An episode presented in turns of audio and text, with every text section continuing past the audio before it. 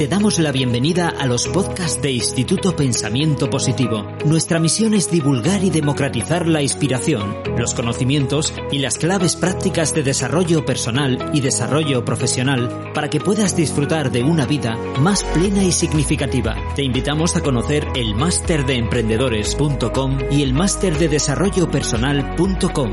Los seminarios Vivir sin jefe, Vivir con abundancia, Vivir con propósito y nuestro club de emprendedores Mastermind. Accede a cientos de artículos con claves prácticas y herramientas para mejorar tu vida personal y profesional en nuestra web pensamientopositivo.org. Me gustaría no romper de salida, pero sí invitaros si queréis. Tenemos una estructura en la que primero yo cuento un rollo eh, y luego tal vez conversamos. Si queréis en cualquier momento detener esto y e iniciar una conversación, me parecería muy provechoso, porque tengo tiempo de contaros muchas cosas en cualquier momento y si no, luego aquí tenemos al policía que nos va a decir que nos pongamos en harina otra vez. Así que, por favor, no esperemos al QA necesariamente. Em, vale, os, voy a contar. Eh, eh, quería empezar con, una frase que le robo descaradamente a una, a una buena amiga, que es una tipa que tiene una, una nutrida carrera eh, como directora de formatos de televisión eh, que algunos han ido bien y otros no, porque ha sido una carrera larga, ¿no? Y ella me decía esto de que en ocasiones se gana y en ocasiones se aprende. Y, me parece un mantra espectacular. Es decir, solo va bien. Solo va bien. Eh, el banco luego puede opinar distinto, pero en cualquier caso, la actitud de aprender de todos los errores está muy bien, porque incluso cuando hemos trabajado y no ha funcionado un formato de televisión, nuestras reuniones después no es de lamentarnos y decir qué mierda esto o aquello, sino eh, sentarnos y decir qué hemos aprendido de esto.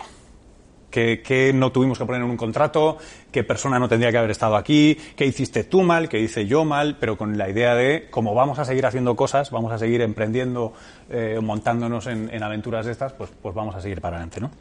Eh, así que todo esto va a teñir todo lo que pueda yo contar aquí. Como, como, decían presentándome generosamente, eh, yo vengo de una, de una familia de, lo que ahora se llaman emprendedores. Eh, yo supongo que la mayoría de los que estáis aquí, cuando, cuando si vuestros padres o madres emprendían y tal, no se llamaban emprendedores. Esto es una cosa relativamente moderna, al menos para mí. Eh, era gente que hacía lo que tenía que hacer para ganarse la vida no había empleo o no lo había, sobre todo la parte, yo tengo familia cartagenera y manchega eh, y soy nacido en Barcelona. Eh, todos son emigrantes que en un momento dado de su vida ya no tenían nada que hacer eh, en Tomelloso o, en Cartagena y se fueron a Barcelona a buscarse la vida y a ganarse la vida como fuera. Y esto pasó de padres a hijos, a nietos y vamos por cuatro generaciones de gente que tenemos, somos un culo inquieto o somos muy malos empleados. Yo cuando he intentado ser empleado no he sido un muy buen empleado. Em, no es una falsa modestia, he sido un mal empleado. tengo problemas con la autoridad, problemas con que me digan que las cosas se deben hacer de una manera si yo considero que se pueden hacer de otra, etcétera.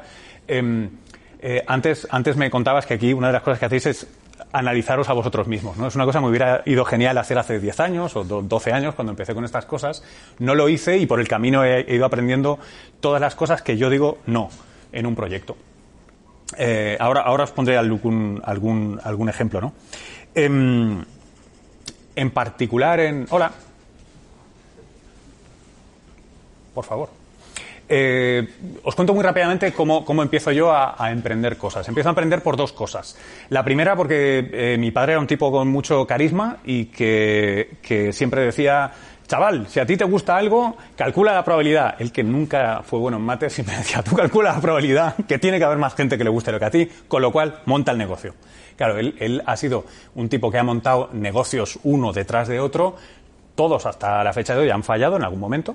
Eh, no, es alguien que se haya retirado vendiendo franquicias, sino que todos han fallado, pero le han dado para ganarse la vida bien y sobre todo para tener experiencias muy interesantes. ¿no? Y transmitir esta idea de tú hazlo, tú hazlo, que si lo haces bien, por lo menos ¿no? la, cosa tiene más o menos que, funcionar. Y algo así hice yo eh, de jovencito, cuando creo que era técnicamente ilegal, porque tenía 13 y 14 años, que es que, eh, no sé si aquí tenemos eh, aficionados, aficionadas a la informática. Yo era el típico chaval muy retraído, antisocial, que estaba todo el día en el ordenador.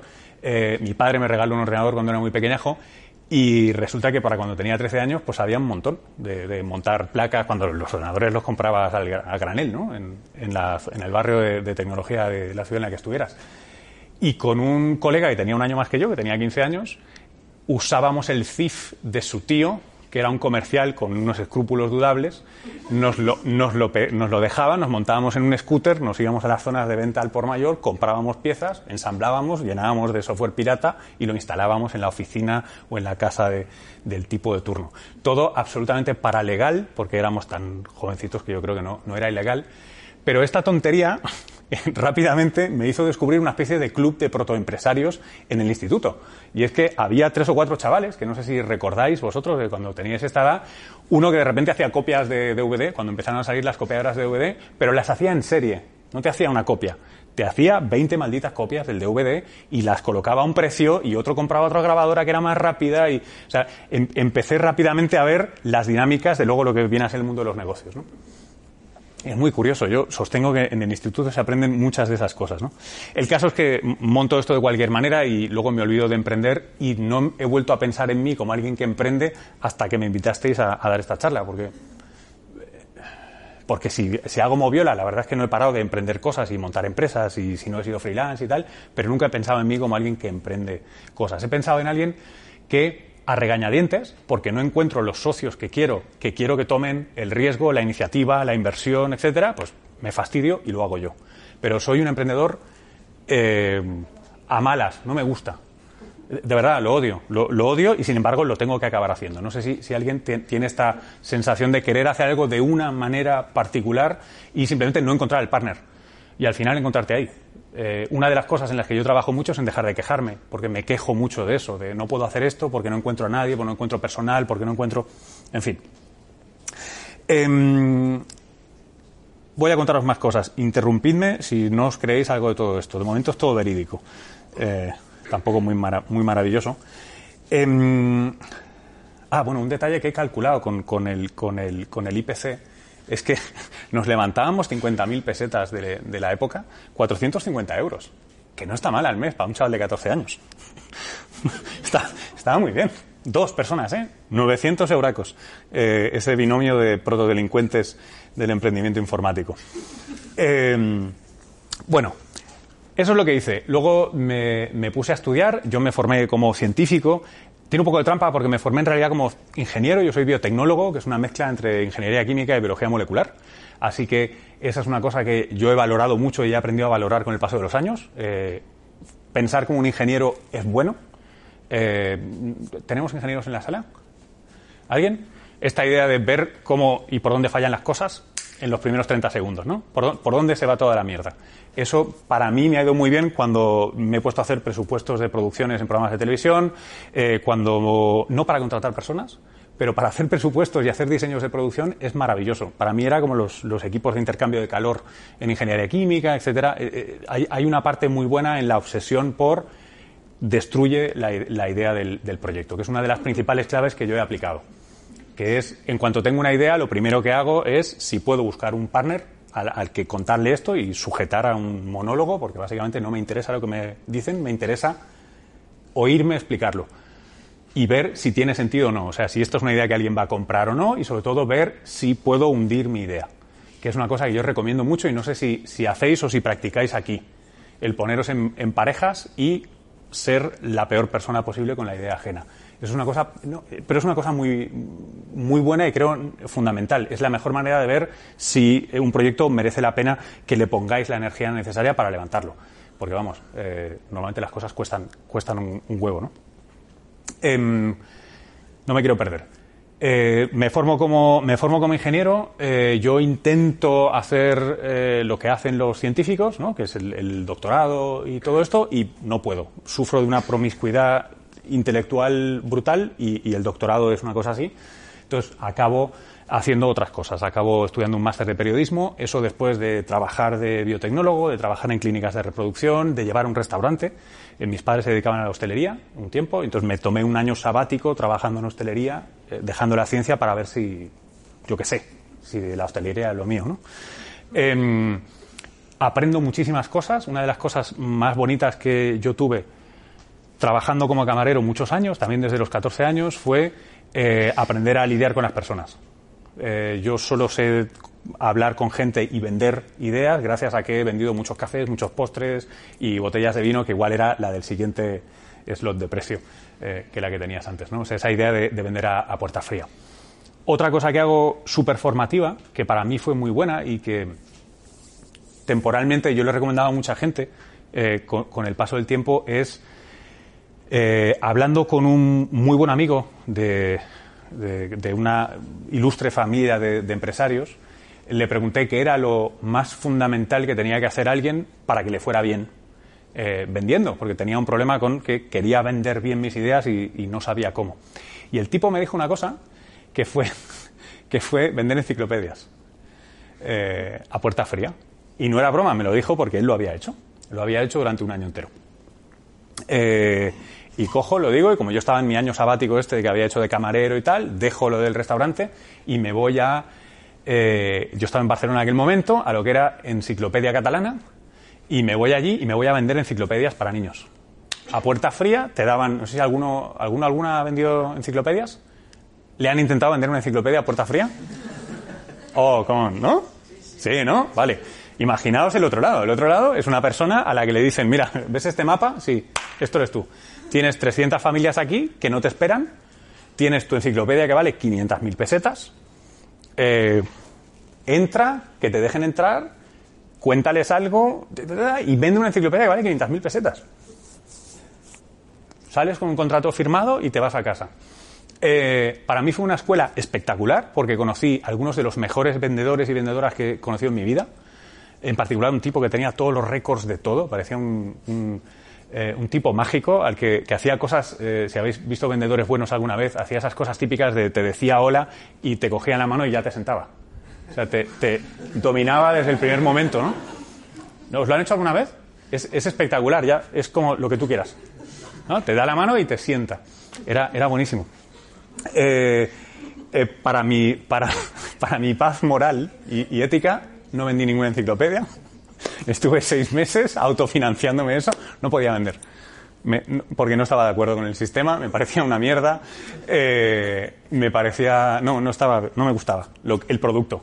Pero hice el entrenamiento de ir a hacer puerta fría, hablar con la gente, conocí un mogollón de gente, familias, los problemas que tenían, porque claro, eh, leches, no, ibas a Pedralbes, no, no, no te pateabas Serrano arriba y abajo, te ibas a, barrios donde no había tanto dinero. Y se, es una cosa moralmente compleja lo de las enciclopedias, pero para aprender a vender, la leche.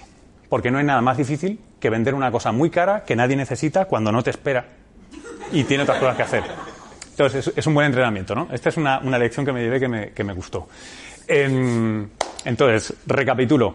¿Qué me pasa? Me pasa que después de todo esto, claramente mi destino no es vender enciclopedias a puerta fría, si quiero ganar dinero. Eh, la restauración estaba muy saturado de ello y eh, un amigo editor le pido ayuda, que me eche algo, por favor, intelectual en aquel momento, porque me estaba desesperando, y me, encarga la traducción y la redacción de unos textos, y me lo pasé bomba.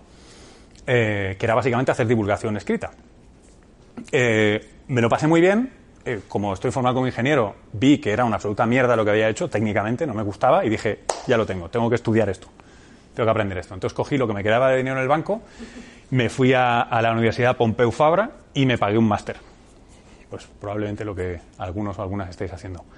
me pagué un máster porque, porque quería aprender algo que había detectado claramente que me apasionaba eh, que tenía momentos de, felicidad muy importantes haciéndolo y que era lastimoso mi performance. O sea, el, producto era horrible, pero era suficientemente excitante para querer aprender. Y yo asumí que, podría hacerlo, que ese es, el riesgo que toma el emprendedor, ¿no? Eh, hice esto y ya rápido acabo la parte biográfica ¿eh? y entro más en la harina. ¿Qué pasó? Pasó que haciendo ese máster había unas prácticas obligatorias que yo necesitaba para cumplir esto, pero como yo no tenía mucha pasta, tenía que seguir currando. Y las únicas prácticas que encontré online eran haciendo la que sería la primera web de divulgación de Smart Planet, la productora de, de Eduard Punset, de redes. Eh, y así conocí a Punset y, para mí surgió un amor intelectual brutal y fue, fue ver lo que hacía aquella gente en aquella productora, aquel chiringuito que era una productora relativamente pequeña, hacían un programa como redes y muchas otras cosas más, me pareció tremendo y eh, tres meses después tuve la fortuna de que quedara una plaza y me contrataran Y entonces pasé a lo que llevo haciendo, pues, eh, leche, eh, casi 15 años, que es televisión. Básicamente televisión y medios de comunicación, ¿no? Eh, entonces yo estuve un tiempo con, con Punset, pero rápidamente empecé como empleado, soy un empleado horrible, entonces aguanté un año porque tenía gente, digamos, muy comprensible por encima, pero claramente no, no estaba bien y Punset, que era un tío muy inteligente, dijo, espérate, me sacó de ahí y me puso, se inventó una manera de hacerme jefe, que es me hizo jefe de nuevos proyectos, que era algo que no existía, claro, eran nuevos. Entonces me sacó de manera que técnicamente tenía un supervisor, pero no un jefe. Entonces ya estaba relajado. Eh, y solo respondía ante él, con lo cual estaba bien. Y entonces me puso a simplemente, eh, mira, eh, me llaman de la Fundación Botín. venga, cógete un avión, vete para allá, a ver qué quieren, ten una idea, haz un proyecto, véndeles esto. De todo esto obviamente no tenía ni idea. No conocía la Fundación Botín, no había hecho un proyecto en mi vida, presupuestos menos. Y, llegué, llegué, a, llegué a proponer algún proyecto completamente fuera de lugar, como una institución tan conservadora como la Fundación Botín, una cosa con, con raperos y no sé qué. Os hablo de hace 13 años. Eh, no, estaba en televisión española, no había raperos. Eh, o sea que fue, fue, una experiencia muy buena que me permitió Punset que fue cometer muchos errores. Lo que pasa es que aprendí mucho eh, haciendo todo este tipo de cosas. Y una cosa muy buena para mí en este caso, eh, no sé si en vuestros diferentes ámbitos y con vuestros proyectos ha pasado, es que eh, para mí estar con Buset fue una especie de carril de aceleración muy fuerte, porque había un acervo importante de proyectos anteriores de presupuestos ya hechos para otras cosas, de videoclips, no sé qué, otras productoras con las que colaborar. Y yo tenía las llaves y de hecho pasé a vivir en aquella oficina, literal, lo de dormir debajo del escritorio. ¿Quién lo ha hecho?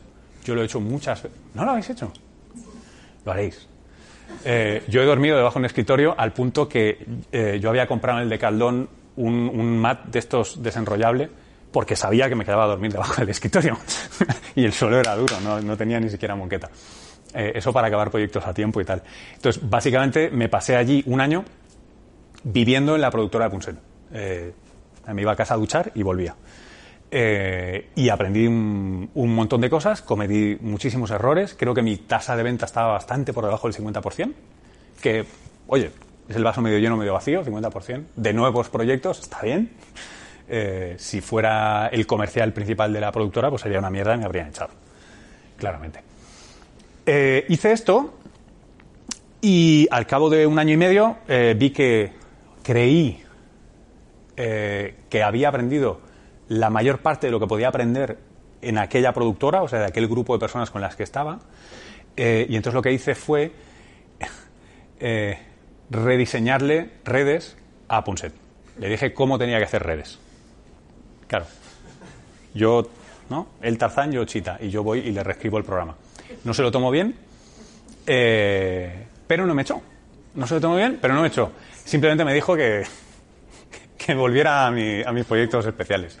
Eh, y entonces yo, que era muy pedante por aquel entonces, era eh, insoportable, dije, sí, me voy. Entonces cogí, me tiré de la productora de Punset, me llevé a dos compañeros que, que convencí de que, de que eso era un error, lo que estábamos haciendo, y le vendimos el formato nuevo que había escrito a, Televisión Española. Eso se llamaría 314 porque mi título era horrible, que era el baño de Arquímedes, que no se lo justificaré, pero no, hubiera funcionado en tele nunca. Eh, eso sería 314, que fue la primera empresa legal que monté, porque tuve que montar una empresa, porque tuve que contratar a un realizador, a alguien de producción, eh, firmar con mis socios, en fin, todo esto lo hicimos en aproximadamente un mes. Em, eh, yo no sé si es una actitud que algunos tenéis no sé si recomendar o lo contrario, pero sí advertir contra los riesgos que tiene. Yo muchas veces tiro para adelante cuando tengo un problema. Es como, bueno, si algo arde ya lo veré, ya lo apagaré, ¿no? Tiro. Entonces, monté una empresa en una productora sin tener asesoría legal. ¿Por qué? Porque tenía prisa y tenía que firmar con Televisión Española. Entonces, hice muchas cosas que por suerte no me generaron problemas de acabar en la cárcel o tener deudas muy grandes, pero hice todas las cosas mal que se podían hacer. Desde eh, no revisar bien qué tipo de compañero tienes eh, o qué tipo de socio tienes en tu empresa. O sea, hacerlo desde un punto de vista personal. De decir, hostia, tenemos afinidad intelectual, sabemos de cosas adecuadas, vamos a montar una empresa. Cuando yo no sabía cómo era esta gente con la gestión del dinero, por ejemplo. Es una cosa muy importante. Después eh, usé una plantilla para el acuerdo entre socios, Eh, y eso es una cosa que siempre es imposible, ¿no? Porque hasta que no has hecho tres o cuatro acuerdos entre socios, ¿cómo sabes por dónde falla un acuerdo entre socios? Hay que fastidiarse, hay que hacer uno primero y intentar que los errores sean mínimos. Pero lo hice con una plantilla, mal, otra vez, porque una vez hubo un problema, y lo hubo, eh, no tenía mucho margen de maniobra. Y todavía peor, esta actitud que tengo de tirar para adelante, porque las cosas se tienen que hacer y si alguien tiene un problema, no te preocupes que yo lo arreglo, y me lo cargo y me lo cargo y me lo cargo y cargarme de demasiadas responsabilidades y no repartir bien, hizo que cuando hubo un problema gordo yo era el responsable legal y económico subsidiario y los otros se viraron. Eh, legal, legalmente, ¿eh? no, fue legal lo que hicieron, solo que yo fui muy idiota. Eh, ¿Por qué os cuento esto? Os cuento esto porque de ahí saqué muchísimas lecciones, pero la más grande es que ese programa se llegó a producir, se estrenó. Em, eh, además hay una pequeña historieta dentro y es que yo estaba tan, tan, tan metido en ese programa, yo produciendo y escribiendo, que una de las secciones principales del programa no funcionaba. Y lo, y lo tenía que hacer una científica muy reconocida en, un plato de televisión que le habíamos montado para ella sola. Una cosa espectacular. Y no funcionaba. Y estaba tan estresado que yo que escribía y producía me puse yo la bata y me puse al otro lado y era como, yo lo escribo, yo lo produzco, yo lo dirijo y yo lo presento porque es que si no se me cae y me arruino y me quedo sin dinero y me quedo sin proyecto. Y por eso empecé a ser presentador de televisión. Yo empecé a presentar tele porque es que si no se me iba el juguete, se me rompía el juguete, ¿no? Eh, bueno, de ese programa, cuando acabó la primera temporada, que tuvo relativo éxito, era el primer formato de ciencia nuevo que había en televisión española en mogollón de tiempo, sobre todo de estos de, amplio espectro, ¿no? Para mucha gente y tal. Nos fue bien, nos fue bien de audiencia, no estaba mal. Tuvimos la enorme suerte de tener una dirección externa, que, fichó Televisión Española. O sea, nos vio muy verdes, entonces teníamos alguien que un poco pastoreaba al, rebaño de frikis que éramos allí los científicos. Em, lo más importante que me pasó es que ahí aprendí lo importante que es saber hacer lo que llamamos pasillos, ¿no? o sea, la parte social del negocio y de la empresa. Eh, lo digo porque yo soy originalmente ingeniero y científico, hacía cosas de ciencia, soy muy cuadrado, informático, tal, tal, entonces yo pienso que si algo está bien, algo está bien y ya está. Y hay una respuesta. ¿Puede estar bien o no puede no estar bien? Entonces, eh, el no mantener lubricadas las relaciones sociales en una casa tan importante como Televisión Española, ¿no? Sindicatos, freelance, los empleados míos, la planta noble, el productor ejecutivo, todo esto, hizo que cuando cerramos previsión, perdón, cerramos primera temporada y empezamos previsión de segunda temporada, delante de todo el equipo, la directora contratada por Televisión Española me echara de mi programa. Delante del productor ejecutivo, el productor del programa, de todo el mundo. Con mis dos socios en esa sala y ni abrir la boca. Em, y aquello fue seguramente uno de los momentos más bajos de, mi vida, emocionalmente, personalmente, horrible. Porque además, claro, cuando se fue todo esto a la mierda, yo me había quedado la deuda. no habíamos hecho bien los impuestos, todo era mío. O sea, fue, fue un absoluto horror. Eh, o, visto de otra manera, aprendí un huevo. aprendí un huevo aquella vez. Eh, si bien debo. Si bien. ¿Serio? ¿Cómo? ¿Qué rollo tengo, por Dios? Vale, pues acelero un poco. Eh, si bien, y esto es importante, esta es una experiencia que yo no metabolicé salvo en los siguientes cuatro años. O sea, yo simplemente fui una persona eh, pedante e inepta socialmente, con una aptitud nula para la contabilidad y, la fiscalidad, eh, que además estuvo muy enfadada tres años. O sea, era una persona mala que tenía alrededor. Por suerte, todo esto se transformó porque me fui a las Américas. Me fui a hacer Américas, me fui a Nueva York. Eh, allí una experiencia importantísima que yo tuve fue pasar de ser el niño sabiondo que con 25 años tenía un formato en la tele a ser un inmigrante más con acento, con unos estudios que no le interesaban a nadie y cuando decían experience, era como, no, televisión española, yo un formato, decían, televisión española, no, no, he dicho experiencia. O sea, espectacular, espectacular. Si venía de abajo, eso fue ya el, el como, todo lo que yo he hecho, nada, ¿no? American Experience, ¿no? Si no has trabajado en televisión en Estados Unidos, ¿qué dices, tío? Vuélvete a tu país. Em, esa fue una época muy importante. Acabé estando ocho años en Estados Unidos, en las que para mí la visión de ser inmigrante ha sido muy importante, eh, humanamente, eh, y para entender lo, lo, que hacen las preconcepciones, ¿no? O sea, qué espera la gente que seas capaz de hacer o no porque eres mujer cuando esperan que seas hombre, porque eres eh, alto cuando esperan que seas bajo, porque esperan que hablan de una manera. O sea, el poder de eso es increíble. Y luego, la gran escuela que es Estados Unidos en la parte de business, sobre todo cuando eres freelance y te tienes que buscar la vida, en que allí hay una expresión eh, que eh, los que veáis series en inglés y tal, esto del bullshit, que se usa tanto, el bullshit que es mentir de una manera deportiva. Eh, hay una diferencia muy grande, yo creo. No sé, ¿tenéis experiencia en Estados Unidos, eh, algunos, con, business? bueno, tú, sabes la, cosa de que no, es mentir de engañar. Es que el nivel básico, este, esta cosa fardona que tienen los, gringos, de que todo es, esto es lo más grande, esto es lo mejor, esto es, lo que te acaba de suceder, que yo he venido aquí a dar esta charla, no te lo puedes creer. Esto va a cambiar tu vida. Esta cosa es el baseline. Esta es la base que hay para empezar a conversar. Entonces, si tú no aprendes a hacer algo tan poco ibérico, tan poco sureuropeo, tan poco español como es venderte como que tú eres lo más, y si haces algo humilde es porque ya te has pasado, entonces ya si quieres, o sea, si vas de humilde ya es la hostia. ¿Sabes? Esa cosa, ese baseline, es, muy interesante porque eh, a mí me ha pasado cuando he regresado aquí a España que ahora tengo los dos modos y según con quién hablo, puedo hacerlo como español o como norteamericano. Si es un proyecto que es internacional, lo hago como norteamericano. Entonces, yo lo que diría es, eh, eh, buenas noches, yo, soy Luis Quevedo, yo empecé como científico, pero se me quedaba pequeño, me fui al mundo de la comunicación porque estaba apasionado por, el sujeto y quería compartirlo con el mundo. ¿Y qué hace uno cuando está enamorado? Contárselo al mundo. Bueno, pues eso es lo que hago yo con la ciencia, estoy enamorado de la ciencia y se lo cuento al mundo. He ganado premios internacionales por mis documentales, eh, he estrenado series globales en History Channel y Nat Geo, tengo un premio Ondas, tengo formatos propios firmados, tres documentales, series eh, informativo diario en Estados Unidos durante seis años, en Estados Unidos y en toda América Latina. Todo, ese rollo que aquí sería como, tío, ¿qué, pasa, no? Eh, aquí se ve mal si lo haces gringo. Allí, si lo haces español, ni te escuchan. Eh, creo que hay una sana virtud intermedia que cada uno tiene que afinar, pero está bien hacer el ejercicio mental de si tuviera que parecer un gringo de estos pedante, cómo lo diría y luego suavizarlo un poquito. Ya veréis que no, es coña lo que, lo que digo. Esto creo, creo que es importante, eh, sobre todo para la cultura española.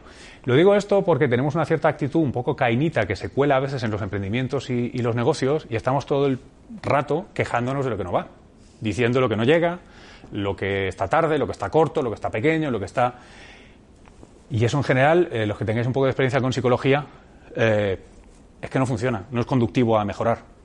Eh, esto, es muy importante. Dos cosas más importantes que yo os traigo de esa experiencia. Una, y por favor los que tengáis experiencia norteamericana o latinoamericana, os voy a hacer una pregunta ahora. Para mí cuando me fui a, América, experimenté dos mundos, que era el, el super gringo en Manhattan, Nueva York, todo esto, y luego América Latina. Yo durante un tiempo estuve llevando un proyecto que estaba a caballo entre las dos, entre las dos zonas, ¿no? Y una cosa que aluciné es que viniendo de España, Estados Unidos para mí era un lugar extremadamente orientado a objetivo. Em, eh, lo de la oficina horizontal y transversal, esta idea de que tú puedes tener jefes, yo trabajé en, el National Public Radio un, par de temporadas, en un programa que ayer era muy famoso, em, y realmente yo podía hablar con la superestrella del network y no pasaba nada pero había una condición, y es que a mí nadie me decía lo que tenía que hacer. A mí lo que me decían es dónde tenía que llegar. Más menos. Y a partir de ahí tú te lo guisabas, tú te lo cocinabas. Em, una de las cosas maravillosas es que si tú lo hacías bien y hacías mucho, y además era original, porque es que te habían dicho que era por allí, nada más. Eh, llegabas a final de año y entonces te hacían una reunión y si lo habías hecho bien te subían el sueldo, sin que tú preguntaras nada. A ti te suben un sueldo y además te lo justifican por estatutos, solo puede ser un 6%. Ten, 6% y un tal y una carta firmada agradeciéndote qué buen curro has hecho. Yo la primera vez que me pasó esto me temblaban las rodillas. O sea, te coge, te sienta un jefe, te sube el sueldo, te da un bono de Navidad, te da una carta firmada, le falta perfumarla y darle un beso. O sea, era espectacular. Esto que en ese momento fue un shock y cómico, es una de las cosas que yo creo que son muy interesantes importar. Si montáis algo y tenéis empleados y tal, el refuerzo positivo es una cosa espectacular, que no significa qué guapo vas hoy, qué bien te queda esa falda, sino el refuerzo positivo por objetivos, ¿no? Ponerle a la gente objetivos y valorar esa progresión que hacen y luego demostrárselo con, con dinero, que creo que está muy bien, que para eso montamos el negocio, ¿no? Em, digo que me sorprendió mucho porque Estados Unidos funcionaba casi plenamente por objetivos y cuando trabajaba en América Latina era una especie de hipertrofia de algo que había vivido aquí en España, que era el objetivo único, a ver quién reconoce esto, era que mi jefe estuviera a gusto. Ya está.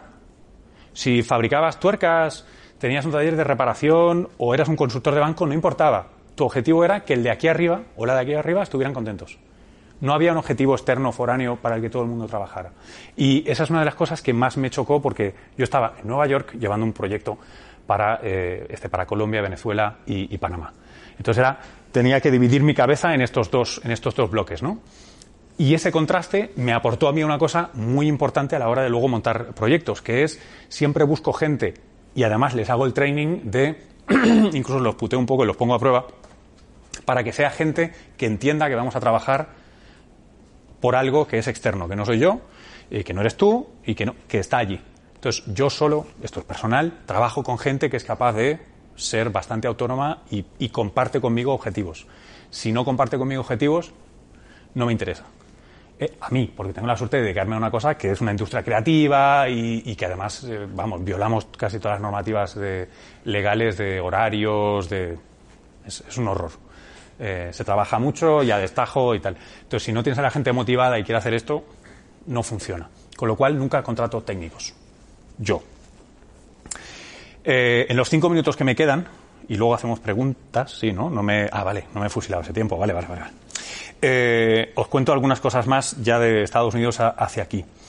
Eh, algunas herramientas como cognitivas para cuando yo monto un proyecto, un negocio, que me llevo de la experiencia de allí, que aquí me han funcionado muy bien. Una cosa que un, compañero allí le llamaba los unsung heroes, los, los héroes a los que nadie cantó. Eh, él tenía un programa, tiene un programa de hecho, en la Radio Nacional de allí, en el que hace una cosa maravillosa, preciosa, hermosa, que os animo a copiar por Dios y no citar, que es, eh, es un equipo grande y él presenta y tiene sus invitados y tal. Cuando acaba cada proyecto, yo lo he hecho aquí en documentales y tal, siempre tengo un hueco para agradecerle a alguien del equipo lo que ha hecho. Y lo que ha hecho no es su trabajo, sino es lo que hace que no es su trabajo. Eh, yo he tenido gente en un equipo que contaba un chiste por la mañana cuando estábamos todos de mala hostia y nos levantaba el ánimo. Yo esto lo documento y lo pongo en un programa de televisión y lo digo, y lo digo de, de corazón agradecido, pero además es un reconocimiento que va hacia afuera. Yo el, el, la validación del reconocimiento social para mí es muy grande. Eh, habida cuenta de que la gente le pagas bien. Tú pagas bien, pero a, partir de cierto nivel base económico, la gente que yo encuentro con la que trabajo mejor es gente a la que le paga más el reconocimiento. O que el proyecto sea bonito. Yo me he llevado a un director de foto al que no podía pagar a hacer un documental espectacular por el simple hecho de que me lo llevaba de viaje a Namibia y Botsuana con los codirectores de Atapuerca y le iba a la marcha mogollón. Entonces vino y me cobró dos pesetas por la gran experiencia, por lo bonito, por lo fantástico, por lo... Y por ahí, de momento, a mí me funciona. Proporcionar experiencias, proporcionar cosas bonitas a la gente es chulo. Dos, yo he preferido siempre y he montado allí en Estados Unidos y aquí no lo he conseguido todavía, así que si alguno tiene alguna idea para mí, por favor que me la dé, es que siempre he preferido socios participantes a empleados. ¿Vale? Es decir, contractualmente podemos tener la relación de, jefe o no, pero siempre en mis proyectos, cuando hago el presupuesto, el presupuesto es variable, como son producciones, tienes que tener contingencias y tal. Eh, todo el mundo se lleva un porcentaje del beneficio de una producción. Siempre. Siempre hay un 10% del beneficio. ¿sabes? El 10, si el beneficio es un 15, de ese 15 hay un 10% que es a repartir entre todo el equipo. Además, en cada departamento, si hay alguien que de repente consigue a través del cuñado, de un amigo, no sé qué, que nos dejen los coches a mitad de precio de alquiler, esa persona se lleva un bono, pero solo un bono, no se lo lleva todo porque el resto va al bote que se reparte con todo el mundo. Entonces, siempre hago un variable de dinero que depende de que todos estemos en pro del proyecto. Y que además no lo puedes ganar tú solo, tú sola, tú tal, sino que si tú ganas algo es para todos. Y para ti, joder, que te lo has currado, ¿no? Pero eso lo hago siempre y a mí me funcionaba allí. Aquí no conseguido nadie que quiera hacerlo todavía. Em, prefiero ganar menos dinero yo y compartir el riesgo, que es otra manera de poner lo mismo. Me gusta que la gente comparta el riesgo. Eh, no monto cooperativas, no soy Mondragón, pero igual porque no, entiendo bien la estructura legal, pero me parece una cosa muy positiva. Repito, eh, hay muchas maneras de hacerlo, no tenéis por qué darle vuestra idea y vuestro proyecto a otra gente, pero sí me parece muy interesante que si vamos a exigir y vamos a pedir que la gente tenga una actitud y unas ganas y una calidad, y o sea, pues gane cuando las cosas estén bien. Y sobre todo que todos ganen de todos, a mí me gusta, que no sea individual. Em, eso no significa para mí compartir dirección o responsabilidad. yo sigo teniendo la culpa de si las cosas no van bien, eso no lo comparto que creo que también está bien desde el punto de vista del liderazgo, que seguro que hacéis seminarios de liderazgo y es como los marrones te los tienes que comer tú y las cosas que también mola que las compartas. Em, y luego, eh, la última sí que digo yo antes de hacer los QAs y todo eso, em, hay una cosa que me ha funcionado muy bien en, en las tres productoras que he tenido hasta ahora, que es invertir en prestigio. Igual tiene que ver con mi industria en particular, hay otras que son más o menos afines, ¿no? Eh, sería el equivalente a, invertir a saco para ganar premios o reconocimientos. Eh, nosotros, con mis dos socios actualmente, en Cuanda, en la, productora de podcast y plataforma, tenemos muy claro que nosotros destinamos una gran parte de, lo que ganamos a proyectos que no son económicamente viables, pero que son de prestigio. El año pasado nos ganamos un Ondas, este año claramente no, porque ya han salido y no nos lo han dado. Eh, pasa nada. No se lo dieron a Broncano, cojones. Eh, pero hemos vuelto a invertir en otro proyecto que es de absoluta reputación y es mucha calidad, muy bonito tal cual. ¿Por qué? Porque cada año nosotros tenemos algo que demuestra que somos excelentes y que no lo hacemos por dinero, porque no ganamos un duro. Lo ponemos ahí, que nos dan premios, guay. Si llega dinero, se lo damos a la gente que ha hecho el proyecto. O sea, esto la empresa no cobra nada. Pero posiciona muy bien qué somos y qué hacemos. Digo esto por lo siguiente, permitidme que lo invierta rápidamente. A veces uno solo hace aquello que puede hacer y que es viable. Y acabas haciendo mierdas. O algo que se parece mucho. Y te quejas porque nadie te compra proyectos bonitos. O los que tú quisieras hacer o nadie ve lo que tú serías realmente capaz de hacer. Eh, yo lo soluciono haciendo eso. Porque me lo puedo permitir, porque yo pago el alquiler con otra cosa, que es haciendo de presentador. Yo presento en la tele me pagan bien y entonces cojo ese dinero y hago las cosas que me gustan, que son podcasts, documentales y ese tipo de cosas. ¿no? Bueno. Te damos la bienvenida a los podcasts de Instituto Pensamiento Positivo. Nuestra misión es divulgar y democratizar la inspiración, los conocimientos y las claves prácticas de desarrollo personal y desarrollo profesional para que puedas disfrutar de una vida más plena y significativa. Te invitamos a conocer el máster de emprendedores.com y el máster de desarrollo personal.com. Los seminarios Vivir sin jefe, Vivir con abundancia, Vivir con propósito y nuestro club de emprendedores más Mastermind. Accede a cientos de artículos con claves prácticas y herramientas para mejorar tu vida personal y profesional en nuestra web pensamientopositivo.org.